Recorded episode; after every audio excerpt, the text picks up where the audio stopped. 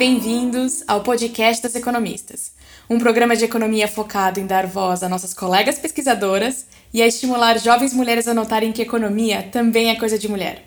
Este podcast é afiliado ao grupo das economistas da USP. A gente continua aqui no nosso bate-papo diversificado, querendo não apenas aprender mais sobre os assuntos que a gente vai discutir aqui, mas também conhecer mais sobre as mulheres que a gente entrevista, que desafio que elas encontraram nas carreiras delas e como é que elas lidaram ou não lidaram com isso. Como sempre, a gente também quer mostrar que a economia é uma forma, um conjunto de ferramentas que podem nos ajudar a tentar entender esse mundo tão complexo que a gente vive. E é um conjunto de ferramentas que pode ser usado por todos nós. Então, no último episódio, a gente falou com a Ana Carla Brão sobre a reabertura de São Paulo, sobre a pandemia escancarando as desigualdades brasileiras e sobre o que a gente pode aprender com essa crise. Eu sou a Laura Carpusca, sou aluna de pós-doutorado na Fundação Getúlio Vargas e associada ao Grupo das Economistas. Eu sou a Paula Pereda, professora da Universidade de São Paulo e uma das fundadoras do Grupo das Economistas. Hoje a gente vai falar com a deputada Tabata Amaral. A deputada é bastante conhecida, mas a gente queria fazer uma breve introdução aqui. Ela tem 26 anos, é da Vila Missionária, na periferia de São Paulo, e ela foi campeã de Olimpíadas de Ciências, ganhou bolsa para estudar em escola particular e foi para Harvard, lá se formou em ciência política e astrofísica. Na última eleição, ela foi a sexta deputada federal mais votada do estado de São Paulo e a segunda deputada mulher mais votada no país, mostrando para a gente a importância do perfil dela e da sua representatividade no debate político. E é aí que a gente começa a nossa entrevista. Deputada Tabata, muito obrigada por aceitar participar do nosso podcast. A gente acabou de ler o seu currículo e não é um currículo típico na cena política brasileira. E é esse um grande alento à representatividade na arena política. Você pode contar para nossas ouvintes um pouco sobre a sua trajetória na adolescência, na Vila Missionária até Brasília? Quais foram as dificuldades? Quem foram as suas mentoras ou seus mentores? Claro. Primeiro, muito obrigada pelo convite. É um prazer falar com vocês duas. E te respondendo e falando um pouquinho já de uma luta por mais mulheres na política, por uma política que tenha mais a cara do Brasil, eu cresci no extremo sul de São Paulo, na Vila Missionária, fico fica pertinho da represa Billings, para quem não conhece, e inicialmente eu tive uma vida muito parecida com a das pessoas daquela comunidade. A minha mãe veio do interior da Bahia para buscar mais oportunidades em São Paulo. O meu pai é de origem paraibana, mas foi criado em São Gonçalo, no Rio. Também veio para São Paulo em busca de mais oportunidades. E assim como acontece com tantos outros migrantes nordestinos, não encontraram é, uma vida muito fácil aqui em São Paulo. Minha mãe engravidou de mim ainda no ensino médio. Ela não foi acolhida pelos irmãos, nem pela por grande parte dos irmãos, nem pela família do meu pai biológico, mas encontrou meu pai quando estava grávida de três meses de mim. Eles inicialmente moraram em um quartinho na Vila Missionária, começaram a construir nossa casa sobre um escadão público e sempre fizeram um pouquinho de tudo para que a gente pudesse estudar. E meu pai falava muito que na época dele escola pública era coisa de rico, então que eu tinha que agradecer a oportunidade de poder estudar, ainda que fosse em uma escola pública que a gente sabe que nem sempre tem todas as oportunidades disponíveis.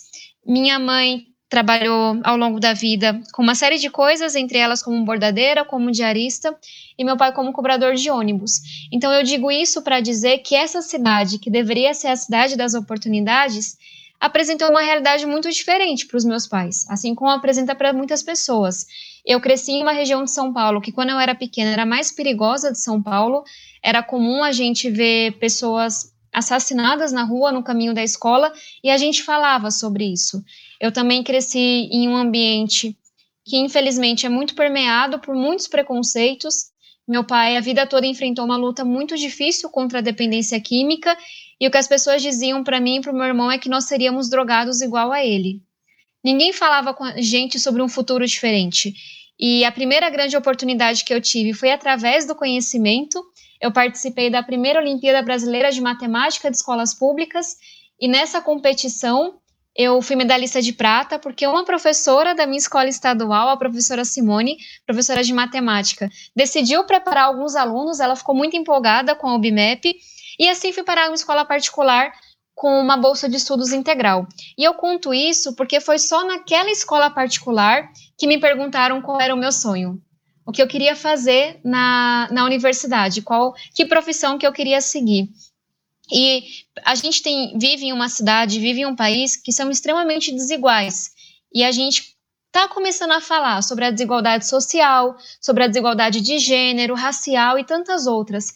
Mas tem uma desigualdade que se aprofunda com essas outras desigualdades, que é a desigualdade de sonhos.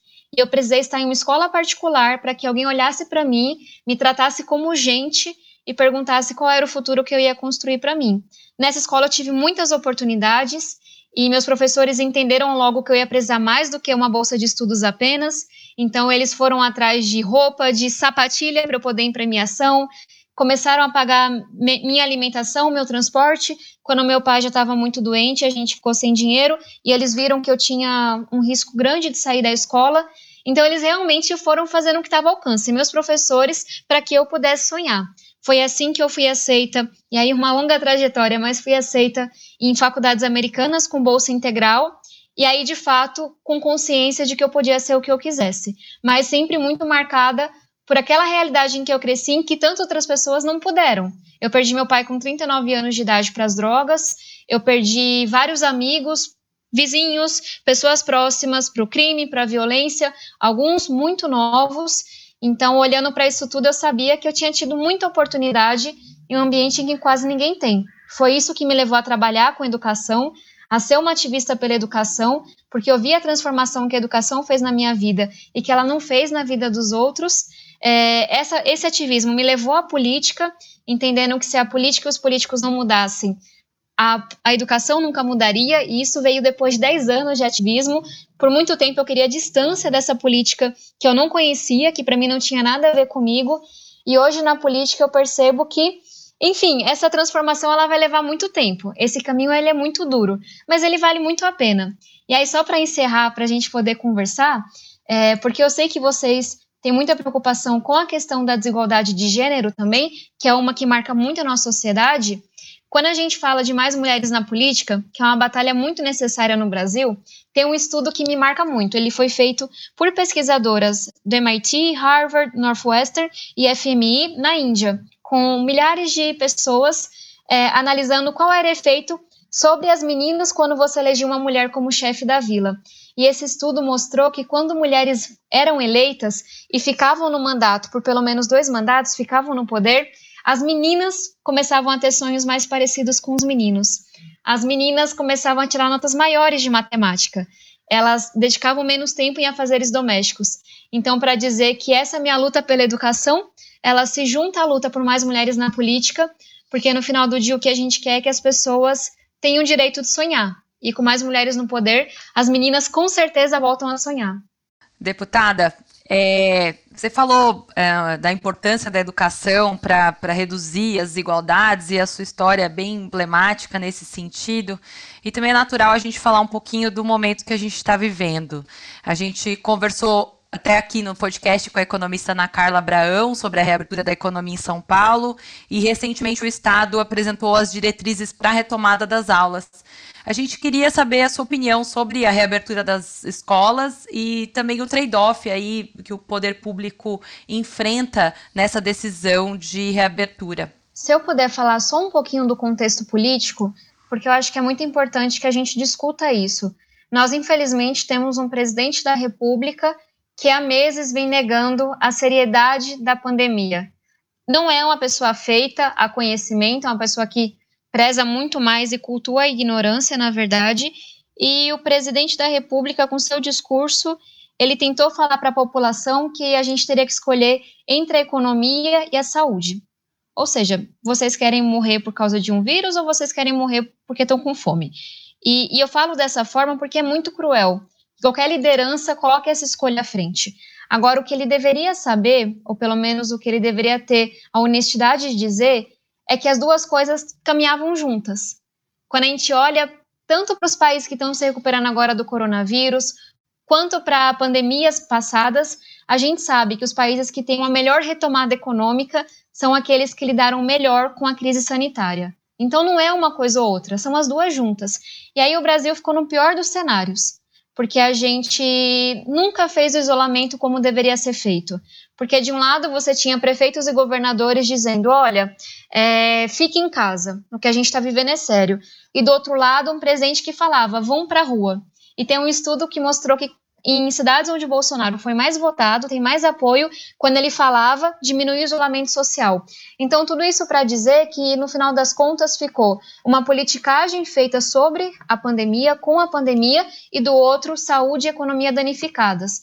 E aí o Brasil passou por esse processo por meses, um processo que poderia ter sido muito mais curto se a gente tivesse feito ele com seriedade, se o discurso do presidente estivesse aliado ao dos governadores e prefeitos, se as ações fossem mais rápidas, como auxílio emergencial, como auxílio a pequenas empresas.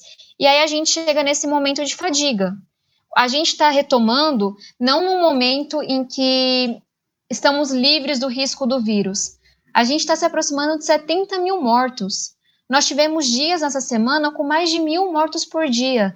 Então, isso me entristece de uma maneira, porque a gente está voltando a uma normalidade que é completamente falsa. E a gente sonhava em voltar para uma normalidade melhor, né? Normalidade entre aspas. E a gente volta para uma normalidade em que o que foi normalizado foi a morte. A gente está ok como sociedade com perder tanta gente e me preocupa. Eu entendo que a pandemia ela tem seu ciclo, só que falando do nosso estado, por exemplo, o ciclo nas regiões mais nobres, ele de fato acabou faz um tempo. Só que ele ainda está acontecendo na periferia, porque São Paulo é tão grande a cidade que ela acaba sendo maior do que muitos países europeus. O ciclo que saiu da região mais nobre porque foi importado o vírus e foi para a periferia, ele está se alastrando agora no interior. E a gente fica um tempão, talvez até mais tempo, falando sobre a retomada do, dos jogos de futebol do que sobre o que está acontecendo de fato. Então, para dizer que eu entendo o dilema dos nossos governantes Brasil afora, mas me entristece, porque é, depois de tantos meses, a gente ainda está no auge da pandemia em vários municípios, em várias localidades, e a gente faz essa retomada forçada. Enfim, e eu não, eu não consigo não falar do cenário nacional, porque eu acho que ele dita o que está acontecendo aqui, e também porque a minha responsabilidade é de fiscalizar o Executivo Nacional. Quando a gente fala de educação, a nossa educação está há um ano e meio à deriva, sem uma pessoa que sequer se importe ou entenda de educação ou coordene esses esforços. E aí, durante a pandemia, o que a gente vê são redes numa corrida de salve-se quem puder. Algumas redes no Paraná, Ceará, Pernambuco, São Paulo, por terem recursos, por terem experiência, conseguiram fazer alguma coisa na pandemia. Mas muitas outras, especialmente as municipais, não conseguiram. E aí você, aquela velha realidade, quantos estudantes dividindo cômodos pequenos com familiares sem internet, sem condições de estudar. Então a gente sabe, é um fato que a desigualdade educacional aumentou muito então, por isso, eu acho que a gente não pode cancelar esse ano. Assim que for possível, a gente tem que retomar as aulas, mas tem que ser uma coisa muito planejada. E aí me preocupa que, enfim, eu tenho confiança que o Estado, a cidade de São Paulo vão conseguir fazer alguma coisa minimamente boa. Porque nós temos recursos, são, enfim, há estruturas para isso. Mas e as cidades menores do nosso estado? E as cidades do interior do Amazonas, do interior do Maranhão. Então, isso me preocupa um pouco. E o nosso trabalho na Câmara são em dois projetos principais. Um primeiro, a gente precisa aprovar um novo texto do Fundeb. O Fundeb é responsável por aproximadamente metade do financiamento da educação básica. Ele vence esse ano, não houve nenhum esforço do governo para que ele pudesse ser aprovado. Foi uma construção 100% dos parlamentares e a gente está vendo a arrecadação cair bastante com a queda dos, de arrecadação de impostos em estados e municípios. Então, esse novo Fundeb vai ser fundamental. E aí, um outro projeto que a gente também espera poder aprovar nas próximas semanas é um que olha para fundos do FUST, por exemplo, do Fundo de Tecnologia, para que a gente possa levar acesso à internet e te, é, equipamentos para estudantes e professores da rede pública. Mas a retomada não vai ser simples. A gente vai ter que enfrentar a questão de saúde mental, entre todo o corpo docente, funcionários da escola, estudantes, foi, foram muito duros, estão sendo muito duros nos últimos meses. A gente vai ter que olhar para essa defasagem educacional, pensar um modelo híbrido, porque nem todo mundo vai poder ou vai querer voltar para a escola agora. Então, enfim, é um desafio enorme. A gente tem que fazer a retomada, mas sem colocar a saúde das pessoas em risco e sem esquecer que o nosso Brasil é muito diverso e muito desigual. Deputada Tabata, inclusive nessa questão da heterogeneidade do Brasil, né, a sua resposta toca bastante na questão de coordenação né, e colaboração, seja na coordenação entre os entes federativos ou entre os, os poderes, né? Nesse sentido, é, você poderia falar um pouco mais para a gente sobre como você enxerga o papel do legislativo nessa discussão exatamente? Você já trouxe algumas informações sobre o FUST, o Fundeb, mas você acha que houve uma mudança do foco nas prioridades legislativas no Brasil por causa da pandemia? Ou vai haver? E fazendo um rápido gancho à sua primeira resposta, que você contou o seu histórico, que é muito rico, né? Falou da professora Simone, como uma pessoa que te instigou a, a, perceber que você teria outras oportunidades, que na escola particular perguntaram quais eram os seus sonhos. É, qual é o papel do legislativo, em alguma medida, para mostrar para o cidadão brasileiro que ele tem o seu lugar, que nós podemos ter os nossos sonhos? Tá certo. Só re... começando pela primeira pergunta em relação ao legislativo, uma primeira questão é que os esforços têm que se voltar para a pandemia é, e entendendo a pandemia de uma forma ampla. Então, por exemplo, quando eu falo desse projeto que olha para os recursos do FUSH, e aí, para quem não conhece, o FUSH é o Fundo de Universalização dos Serviços de Telecomunicações. Então, ele existe também para esse propósito. E a gente fala, tanto para a pandemia quanto para a retomada, vamos precisar conectar os estudantes de escolas públicas. Então, esse é um projeto que é importante, o Brasil já deveria ter conectado as escolas muito tempo atrás, mas se torna ainda mais urgente na pandemia. Quando a gente fala do Fundeb, por exemplo, a mesma coisa. O Fundeb é o projeto mais importante para a gente votar em relação à educação nesse ano, mas também se tornou mais urgente com a pandemia.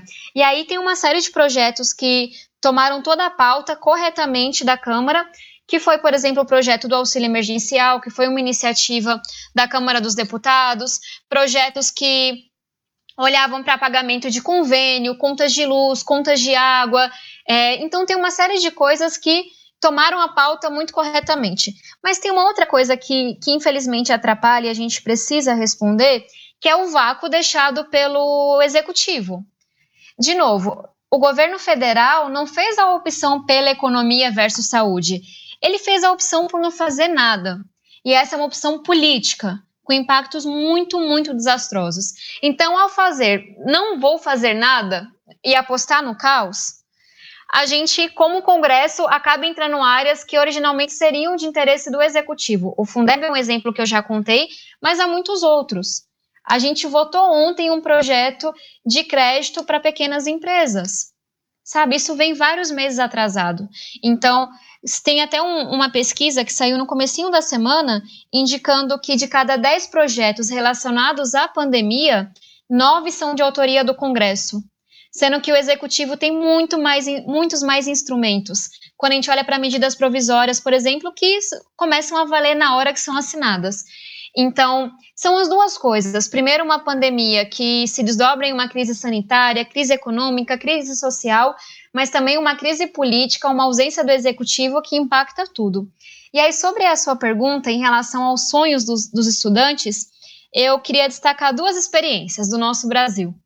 Quando a gente fala de educação, eu brinco que meu sonho para os próximos 10 anos é que a gente tenha em toda a escola pública no nível fundamental, a educação de Sobral, no interior do Ceará, e no nível médio, a educação de Pernambuco, que tem mais da metade da rede fazendo educação integral.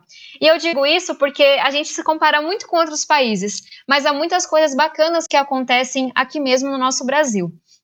E uma experiência que eu já vi tanto em Sobral, Ceará também e no, em Pernambuco é a ideia de a escola ser o lugar em que os alunos vão construir seu projeto de vida. E aí é importante falar disso porque, por exemplo, meu pai e minha mãe não completaram o ensino médio. Minha mãe completou recentemente fazendo educação de jovens e adultos. Era muito distante para eles sentar comigo e falar sobre a USP, e falar sobre o ITA, e falar sobre a Unicamp, e falar sobre as universidades federais, porque não era a realidade deles. Então, como é que eles iam me ajudar a construir um plano de vida para eu chegar na universidade?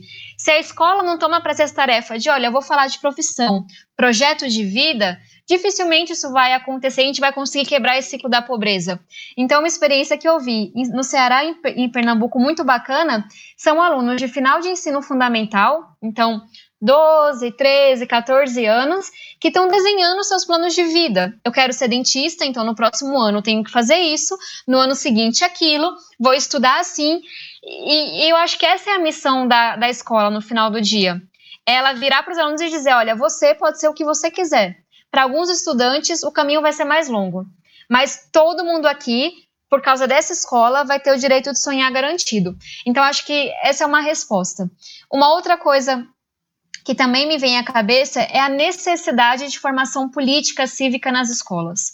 Essa é uma discussão mais antiga no Brasil, mas não me entra na cabeça que a gente, enfim, estudantes saiam do ensino médio sem saber o que faz um vereador, sem saber nada da nossa Constituição, sem saber quais são os seus direitos, como reivindicá-los. Então, acho que essa também é uma missão grande para a gente e aí, por fim, só falar do sonho de uma educação integral.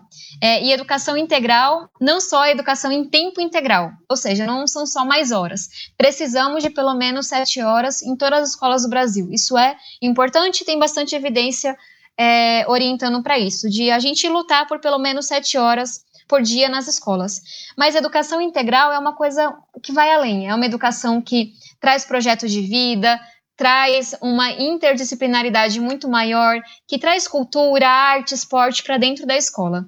Então a gente tem algumas experiências isoladas dessas três coisas que eu disse, mas para mim se a escola não tomar para si a missão de lutar contra a desigualdade, de lutar pelo direito de sonhar dos alunos, essa mudança vai demorar muito mais tempo. Deputada Tabata, a gente até vai deixar aqui um link no feed é, explicando alguns desses programas, explicando o FUST que você comentou agora. A gente queria só retomar um, um ponto que você falou bastante aí na, na, nas suas respostas com relação à baixa representatividade das mulheres na política. A gente tem só 15% de congressistas mulheres no Brasil. É, você mencionou o estudo sobre a importância das mulheres como, como role model, e também tem outros estudos em economia e sociologia que mostram que essa representatividade é importante até por conta do tipo de política pública que as mulheres apresentam. A gente queria entender um pouquinho a sua visão sobre as barreiras para essa é, maior participação das mulheres na política e que você contasse um pouquinho do movimento Vamos Juntas. Com certeza, esse é um tema que eu chego, assim, abro sorriso quando eu falo dele, porque é um tema que inspira muito. No final do dia, a gente luta para ter, termos mais mulheres no poder, porque a gente sabe que a nossa democracia vai ser melhor para todo mundo, homens e mulheres porque assim as meninas voltam a sonhar. E aí tem estudos muito é, robustos, apontando para um maior desenvolvimento econômico, com uma maior participação das mulheres, para um combate à corrupção mais efetivo. E o que você falou é muito correto. No Brasil, faz menos de 90 anos que nós mulheres podemos votar e ser eleitas. E quando a gente conquistou esse direito, o marido tinha que dar autorização. Então, é disso que a gente está falando. Existem mulheres vivas hoje que nasceram em uma época em que a lei deixava claro que o lugar delas não era na política. E quando a gente olha, por exemplo, para as prefeitas, você falou que 15% dos parlamentares são mulheres. Quando a gente olha para as prefeituras, 12% dos prefeitos são mulheres, 14% dos vereadores, 3% da, dos prefeitos são mulheres negras. A gente está falando assim de um abismo que tem que ser percorrido. E aí, qual, qual que é a nossa batalha, né? Sabendo que a participação das mulheres é tão fundamental para que o Brasil seja uma sociedade mais justa, mais desenvolvida, mais ética, eu entendo que é minha responsabilidade hoje auxiliar as mulheres que estão vindo. Porque, enfim, é, vai ser bom para todo mundo. E aí o Vamos Juntas vai nessa direção. É um movimento suprapartidário, ele é um movimento nacional e a gente tem uma bandeira, enfim, gigantesca de que precisamos eleger mais mulheres e a gente está esse ano, é o nosso primeiro ano, apoiando 51 pré-candidatas que foram selecionadas das cinco regiões do país. São mulheres, assim, com S bem grande, porque nós mulheres somos diversas, então, candidatas brancas, negras, líderes comunitárias, ex-presidentes de empresa, meninas, assim, mulheres jovens, avós, mulheres trans, mulheres com deficiência. Então, a gente vem trabalhando com essas pré-candidatas, com formação, com mentoria, fazendo conexões, porque a gente sabe que o caminho delas vai ser muito mais longo. E, inclusive, eu literalmente é, estou lançando o meu primeiro livro, que chama Nosso Lugar: O Caminho que me levou à luta por mais mulheres na política. E no livro eu conto a minha trajetória até ocupar o meu lugar na política, mas eu também conto como foi a campanha, como foi a decisão de me candidatar como foi chegar no mandato. E no finalzinho eu faço, trago algumas recomendações para as mulheres que um dia talvez se vejam na política. E eu conto com bastante sinceridade quais são os obstáculos que eu enfrentei de assédio, de realmente, enfim, não receber apoio, de dizerem que aquele não era o meu lugar, de eu não participar das decisões, pura e simplesmente porque eu era mulher, porque eu sou mulher. E para mim era Hoje, enfim, depois de, de apanhar um pouquinho, eu entendo que muito, muito da violência que eu recebo, das ameaças, dos ataques, especialmente na forma que eles vêm, se dão porque eu sou mulher. Incomoda muito isso. Então, acho que a primeira coisa que eu preciso fazer é falar com outras mulheres, para que elas nunca deixem que esse comentário, que esse assédio, primeiro as deixe com medo, porque é muita violência mesmo, mas que elas nunca se questionem, que elas saibam que não tenha nada a ver com a capacidade delas. Eu queria que desde os meus 13 anos de idade tivessem me dito que iam dizer que ciência não era coisa de menina, não porque eu estava indo mal, mas porque havia muito preconceito. Então, acho que um pouco da minha missão hoje é falar dessas experiências para que elas entendam que elas são comuns às mulheres, mas também lutar para que a gente tenha mais mulheres lá porque eu estou convicta de que quando nós formos metade do parlamento, metade das assembleias, metade das empresas, metade na academia, as pessoas vão ter que se acostumar com a nossa presença. E a gente vai inspirar muitas meninas a crescerem já se vendo lá. Com certeza, deputada. É, e tem um outro ponto importante também, que não é também só a entrada, né? É, e, e hoje a gente tem várias ações afirmativas aí é, auxiliando a, a, as mulheres a entrarem mais é, na política. Mas e os desafios de se manter na política? Que eu acho que é, tem outras barreiras também bastante importantes, né? Que você e outras, outras é, mulheres aí, expoentes na política enfrentam. Com certeza. É, um pouquinho do que eu falei. Esse é um lugar muito violento. Eu sou formada em ciência política e astrofísica, e a ciência é um lugar bastante machista, onde a maioria das pessoas são homens. Mas eu nunca enfrentei tanta violência como eu enfrento hoje como deputada. Na forma como as pessoas se referem a mim, o tipo de coisa que vira notícia, em ameaças que eu recebo. As pessoas tratam o corpo, a vida da mulher de uma forma muito diferente. É, situações que eu não posso fazer um evento porque eu fui ameaçada. Situações em que eu não vou a um lugar porque eu tô com medo. Então, é uma coisa assim muito física, muito sensível, que te machuca. E no final do dia, o que essas coisas querem fazer é nos calar. As pessoas me xingam, me ofendem, me atacam dessa forma porque a minha voz incomoda, não os meus argumentos. Então, primeiro, para mim o mais importante é a gente estar tá conectada com outras mulheres demorou um pouquinho para eu perceber que essas experiências eram porque eu sou mulher. Porque eu sempre me cobrava mais. Eu achava que eu tinha que falar com mais firmeza, que eu tinha que estudar mais, que eu tinha que me preparar mais. E chega uma hora que a gente não aguenta. Então, por exemplo, estar com a bancada feminina na Câmara, e eu tenho muito orgulho da nossa bancada, é muito importante para mim. Porque as experiências que eu tive com o partido, na campanha, no mandato, são comuns a tantas delas. Infelizmente, machismo não é monopólio nem da direita nem da esquerda. É uma coisa realmente estrutural. Então, a primeira coisa para mim é estar em contato com essas mulheres para não me sentir sozinha, para saber que não é comigo, é com a gente. E aí, a segunda coisa é trabalhar de novo para que nós tenhamos mais. Não é à toa que eu comecei a sonhar com Vamos Juntas na metade do ano passado. É a forma que eu encontrei de canalizar toda aquela frustração, toda aquela, sabe, aquela coisa pesada que estava me machucando. Então, eu espero que com Vamos Juntas e tantas outras iniciativas que existem hoje, Alziras, Volte Nelas, Elas no Poder, tem muita coisa bacana acontecendo.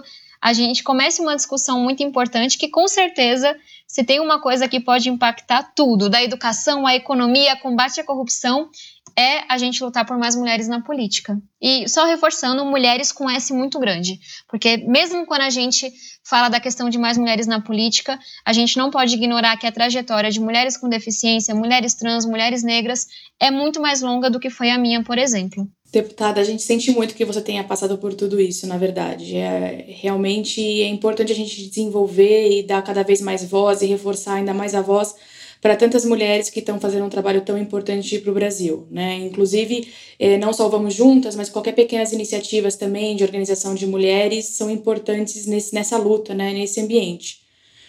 A gente agora quer fazer uma migração da discussão de gênero para finalizar falando um pouco de economia, que é um dos temas principais do podcast. A gente queria deixar o microfone aberto para você para você falar para a gente uma autocrítica ou uma crítica dos economistas é, de alguém que está na linha de frente no mundo real mesmo. Deputada, o que você acha que os economistas podem melhorar no debate de políticas públicas? Meu Deus, que pergunta complexa. Eu vou falar primeiro da, da academia, depois da, da economia. É, e aí, como alguém que é apaixonada, que já, enfim, antes de se candidatar, achava que ia seguir a carreira acadêmica a gente fica tão distante, às vezes, do dia a dia das pessoas, acho que esse é um primeiro ponto. Muitas soluções maravilhosas que não funcionam quando você chega no chão, quando você ouve as pessoas, mas também um pouco distante da política. E política, no final do dia, é você fazer escolhas, é você, enfim, ter prioridades. E, e eu acho que seria muito importante, e aí falando agora especialmente com os economistas, se, enfim, de uma forma geral, vocês também entrassem na discussão política das coisas. E aí eu falo, por exemplo, como alguém que preza pela responsabilidade fiscal, mas que no parlamento entende que as coisas são construídas, que qualquer coisa para ser aprovada vai ter que contar com metade ou dois terços de 513 deputados e depois de 31 senadores. Então eu acho que é mais, é uma, enfim, é uma crítica, autocrítica um pouco batida, mas que continua sendo atual de que a academia tem que estar mais próxima da realidade. E eu me lembro de um, um debate recente com um economista em que ele criticava um, um projeto que, que é muito importante e que de fato tinha problemas no texto, mas que era um projeto que levou um tempão para conseguir apoio de todos os partidos. Então, a gente foi construindo o melhor caminho. E ele falava: esse projeto é horrível.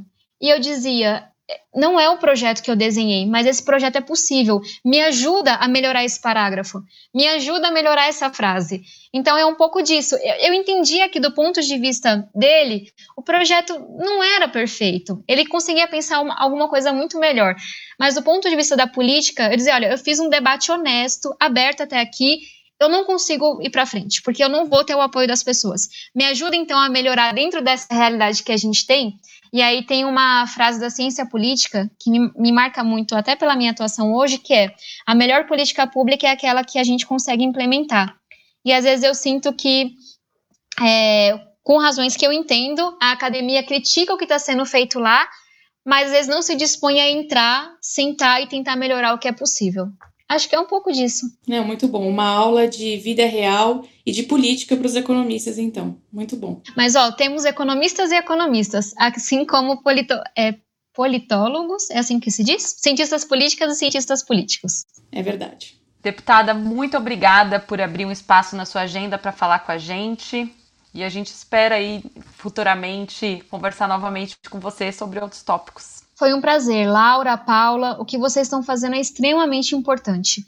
Nesse momento em que as pessoas ouvem menos cientistas, estudiosos, e a gente tem esse culto completamente irracional à ignorância, é muito importante que a gente desenhe políticas públicas baseadas em evidências, conectadas com a realidade, dentro do que é possível, mas ainda assim baseadas em evidências. E é muito importante que vocês continuem nesse front, produzindo conhecimento, olhando para os dados e tentando avançar algo tão importante como o conhecimento. E quem sabe a pandemia nos deixa um legado aí de maior valorização do conhecimento e da ciência, da educação. Tomara. Alguma coisa boa a gente está precisando, a gente está merecendo. Todos, todos esperamos isso. Muito obrigada, deputada. Sim, muito obrigada, deputada. Muito obrigada a vocês. Até a próxima. A gente fica por aqui. Nos próximos episódios, a gente vai continuar falando com mulheres economistas que estão na academia, no mercado e na política.